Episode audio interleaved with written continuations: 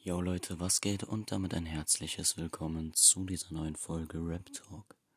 In dieser Folge rede ich über Farid Bang, also alles, was mir spontan zu ihm einfällt. Ein wenig unstrukturiert vermutlich, äh, so wie die letzten Folgen. Nee, die BBM ging eigentlich, glaube ich, aber Kollege war unstrukturiert. Ja. Äh, Farid Bang, ich muss sagen, ich kenne den erst, also ich höre den erst aktiv seit einem Jahr oder so. Ich habe über den, ich habe über SpongeBob zu Kollega gefunden und über Kollega zu Farid Bang. Also erstmal war eine riesen Herausforderung für mich, ähm, mich mit dem neuen Kollegen, mich mit dem neuen, mich mit dem Kollega-Style anzufreunden. Und dann musste ich mich mit dem Farid Bang-Style anfreunden. Das war für mich schrecklich weil ich konnte mit Farid Banks Stimme und seinem Gehabe und allem nichts anfangen. Und ja,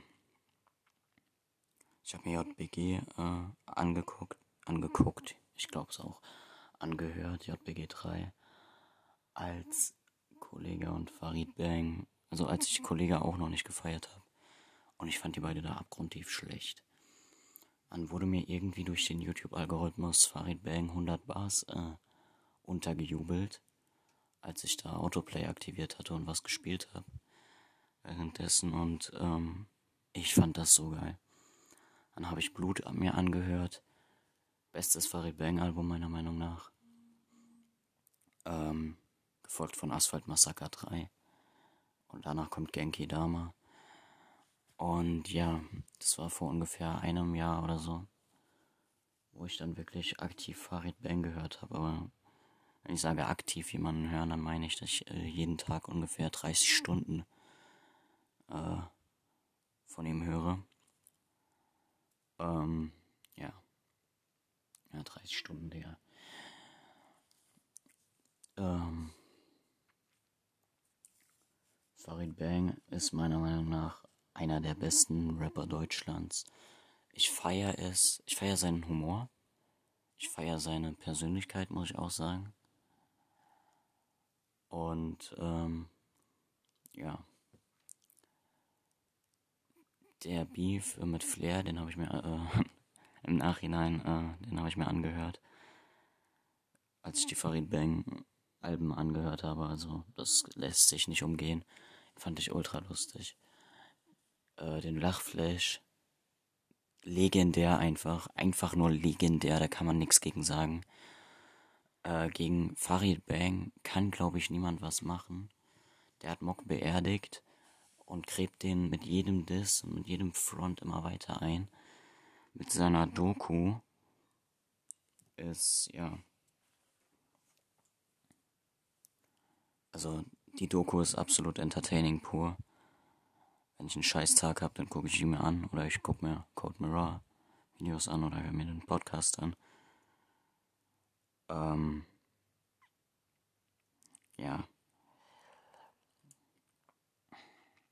Außerdem finde ich es interessant, dass Mock diese äh, Doku nicht sperren lässt oder so.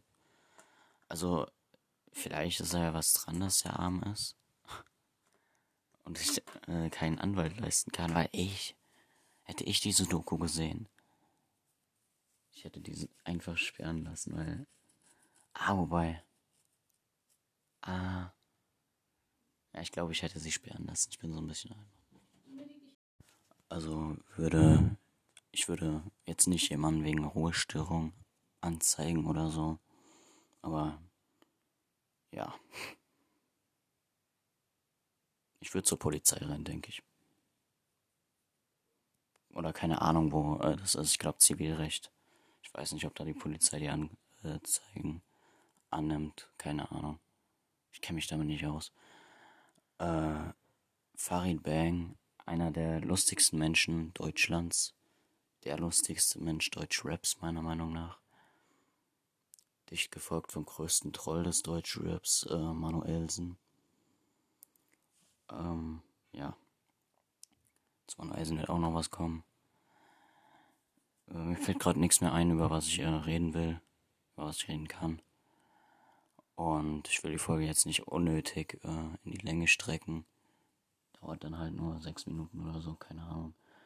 Bis zur nächsten Folge bei Rap Talk. Dort geht es um JBG. Also um JBG 2 und 3. Tschüss.